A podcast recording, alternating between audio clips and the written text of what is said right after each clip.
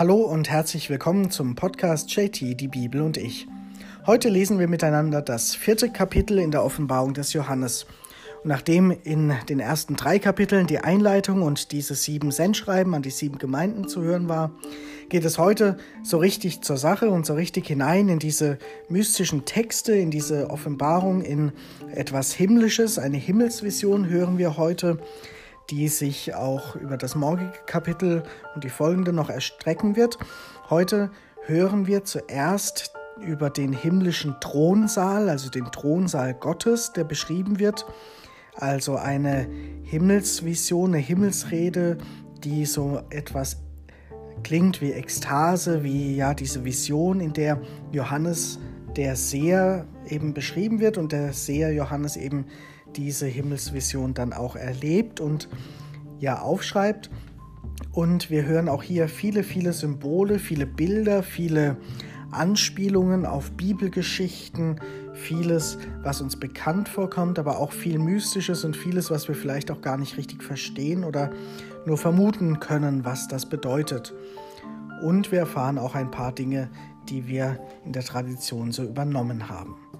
Also hören wir einmal, was dieses Kapitel sagt. Der Text dieser Himmelsvision ist quasi das ganze Kapitel und ich lese ihn jetzt am Stück einmal vor und danach schauen wir, was uns das mitgeben kann. Danach sah ich und siehe, eine Tür war geöffnet am Himmel. Und die erste Stimme, die ich gleich einer Posaune mit mir reden gehört hatte, sagte, Komm herauf, und ich werde dir zeigen, was dann geschehen muss. Sogleich wurde ich vom Geist ergriffen. Und siehe, ein Thron stand im Himmel. Auf dem Thron saß einer, der wie ein Japsis und ein Karneol aussah. Und über dem Thron wölbte sich ein Regenbogen, der wie ein Smaragd aussah. Und rings um den Thron standen 24 Throne, und auf den Thronen saßen 24 Älteste, in weiße Gewänder gekleidet und mit goldenen Kränzen auf dem Haupt. Von dem Thron gingen Blitze, Stimmen und Donner aus, und sieben lodernde Fackeln brannten vor dem Thron. Das sind die sieben Geister Gottes. Und vor dem Thron war etwas wie ein gläsernes Meer, gleich Kristall. Und in der Mitte des Thrones und rings um den Thron waren vier Lebewesen voller Augen, vorn und hinten. Das erste Lebewesen glich einem Löwen, das zweite einem Stier, das dritte sah aus wie ein Mensch, das vierte glich einem fliegenden Adler. Und jedes der vier Lebewesen hatte sechs Flügel, außen und innen voller Augen. Sie ruhen nicht bei Tag und Nacht und rufen, Heilig, heilig, heilig ist der Herr, der Gott, der Herrscher über die ganze Schöpfung. Er war und er ist und er kommt.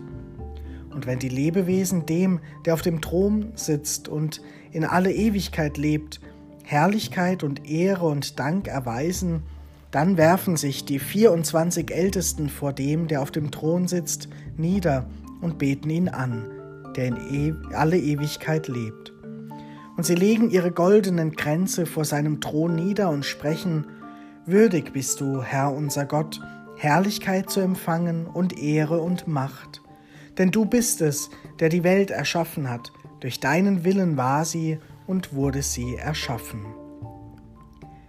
Soweit dieses Kapitel 4 und diese Huldigung vor diesem Thron Gottes.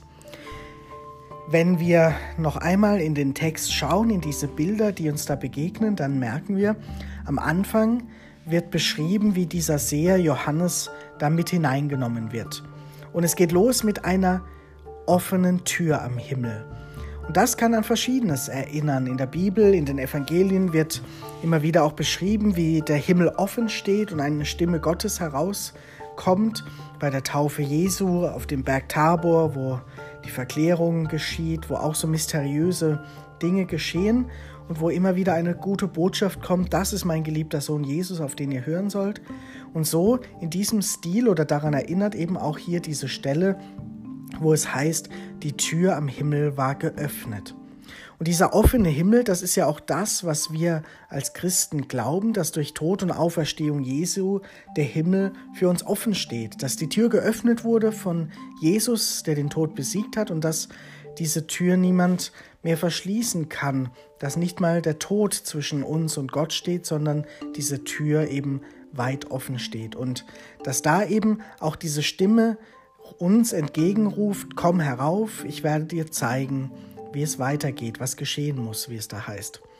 Und diese Stimme, das erinnert eben auch an die Stimme Gottes in der Bibel, die immer wieder zu den Menschen spricht, durch Propheten im Alten Testament, durch Mose, der auch den offenen Himmel sieht sozusagen und die, die Gesetze des Alten Testamentes empfängt, die zehn Gebote, oder wenn Jesus eben vom Himmel her die Kraft und Bestätigung seiner Sendung, seines Amtes bekommt, immer wieder ist diese himmlische Stimme die entscheidende. Oder auch beim Pfingstereignis, wenn die Kraft von oben kommt und so weiter.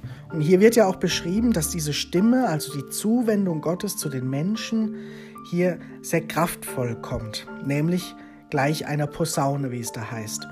Eine Posaune ist eben etwas Kraftvolles in der Bibel. Denken wir an die Posaunen von Jericho, die eine Mauer zum Einsturz bringen, dass eben gesagt wird, dass diese Stimme Gottes, diese Botschaft Gottes, diese Zusage Gottes des offenen Himmels für uns Menschen, dass das unaufhaltsam ist und eben machtvoll zu uns kommt, diese Zusage.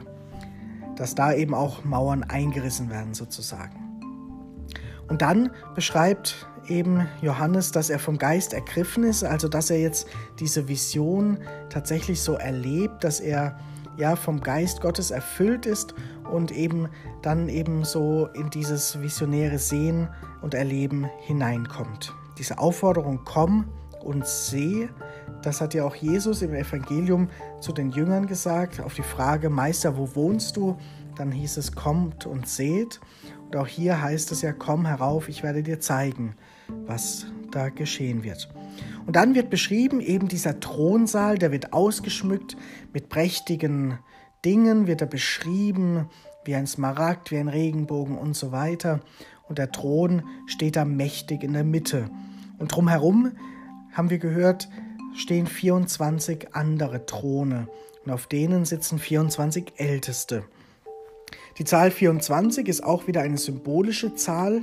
Sie besteht aus 2 mal 12 und die Zwölferzahl spielt ja schon immer in der Bibel eine Rolle. Die zwölf Stämme Israels, die zwölf Apostel. Und beides zusammen, der alte und der neue Bund, die Stämme Israel und die Apostel und dadurch auch das Christentum, die Sendung in alle Welt. Also alles zusammen gibt eben die Vollkommenheit, die 24, die 2 mal 12 und die sind alle repräsentiert, alter und neuer Bund, alles sind jetzt hier rings um den Thron, um den Thron versammelt. Und die Stellvertreter, die Ältesten, die ja loben Gott und neigen ihre Häupter, wie wir am Ende hören, und beten ihn an, wenn dann eben dieser Lobgesang am Ende erklingt. Der Thron wird als etwas Wertvolles, Prächtiges, Machtvolles auch dargestellt. Und ja, soll eben auf das Übernatürliche hindeuten und soll natürlich auch den Leser oder Hörer beeindrucken. Der Thron Gottes, eine Vorstellung, Gott als der König, der über Menschen richtet, der Menschen aufrichtet, der unser Leben irgendwann wandelt, annimmt und der sozusagen als König dieser Welt, König des Lebens, der Liebe, des Friedens daherkommt da stellt man sich eben diesen Thronsaal jetzt vor in dieser Offenbarung. Und dann wird ja auch beschrieben, dass da noch mehr Übernatürliches, Großartiges geschieht, machtvoll, Blitz und Donner sind da benannt. Das war ja auch in früheren Zeiten immer auch ein Zeichen der Natur, ein Zeichen der Götter, ein machtvolles Zeichen, weil es Dinge eben sind, die wir ja beeindruckend oder auch beängstigend finden, die wir nicht so ganz erklären konnten früher und immer noch eine Faszination von eben diesen Naturereignissen ausgeht. Und so werden diese Bilder eben auch hier genommen und verwendet und auch die Details werden ja immer verglichen, wie ein gläsernes Meer, wie ein Kristall ist der Boden und so wird das Ganze ausgeschmückt. Und dann kommen diese vier Lebewesen. Die vier Lebewesen, die voller Augen sind rund um den Thron. Und das kennen wir vielleicht auch aus vielen Darstellungen in Kirchen, dass eben diese vier Lebewesen die Symbole für die Evangelisten wurden. Löwe, Stier, Mensch und Adler. Das sind die Symbole für Markus, Matthäus, Lukas und Johannes. Und diese Evangelisten, diese vier Lebewesen, die vier Berichte über das Leben Jesu, über die Botschaft Gottes, die sind mit Augen versehen, wie es hier heißt. Also die Botschaft, die sieht oder sehend macht, die Tag und Nacht nicht ruht, wie es da heißt. Tag und Nacht sind die Augen geöffnet und die Tiere ruhen nicht, die Lebewesen. Das heißt, die Botschaft Gottes, die soll alle sehen, alle sollen die Botschaft sehen. Tag und Nacht wird sie nicht ruhen und sie soll ununterbrochen Gott loben. Und dann hören wir aus dem Mund dieser Lebewesen quasi einen Text, der bis heute in jeder Eucharistiefeier auf jeden Fall vorkommt, nämlich das Heilig, Heilig, Heilig, also dieses Heiliglied geht auf diesen Text zurück. Und der ist ganz bewusst an dieser Stelle vor der Wandlung gesetzt, weil da ja auch ein Geschehen stattfindet, was wir im Grunde nicht so ganz erklären können, was da sich wandelt und wie das geschieht und wie das zu verstehen ist. Das bleibt ein Geheimnis, wenn wir sagen, Brot und Wein verwandeln sich in Leib und Blut Jesu, Jesus ist da, inwieweit symbolisch im übertragenen Sinne tatsächlich in der Gemeinschaft, im Brechen des Brotes, da gibt es unterschiedliche Auslegungen, Interpretationen, Verständnisformen, aber es ist etwas ja mystisches, mysteriöses, geheimnisvolles, was da geschieht. Und das soll nicht aufhören und immerzu soll da eben dieser Lob Gott, Lobpreis Gottes angeführt werden. Und deswegen ist auch dieser Text genommen worden für die Eucharistie, für diese Stelle vor der Wandlung, wo vielleicht die Worte und Erklärungen verstummen, wo wir nicht mehr erklären können und nicht, uns nicht mehr vorstellen können, was da passiert, wo wir einfach staunen und loben, Gottes, Gott loben für dieses Werk der Wandlung, für das, was da geschieht. Und das ist das, was hier auch passiert, in dieser mysteriösen Vorstellung Gott auf dem Thron und drumherum eben dieses Lob Gottes, das Tag und Nacht nicht endet, also der Himmel, dieser Thronsaal, eine Vorstellung, dass dort permanent Gott gelobt wird, eine Vorstellung, dass dort eben Perfektion herrscht, Schönheit, Liebe, Lob und Dank und Anbetung und ein Gefühl des Glücks umhergeht. Und da wird eben in diesem Text Gott als der Schöpfer, der Herrscher über die ganze Welt, der, der ist und war und kommen wird. Also da wird nochmal so ausgebreitet, dass Gott wirklich alles umfasst und eben vor ihm sich diese 24 Ältesten beugen, also vor ihm alle ja sich neigen und ihn alle mitloben, alter Bund, neuer Bund, sprich die ganze Welt, die hier verkörpert ist und eben permanent diese Botschaft des Evangeliums gilt, heilig ist der Herr der Herr über die ganze Erde und über die ganze Schöpfung. Er ist würdig, er ist der, der dem Ehre und Macht ge gehören und dessen Wille eben ist, dass die, Men die Welt erschaffen wurde. So heißt es ja im letzten Satz.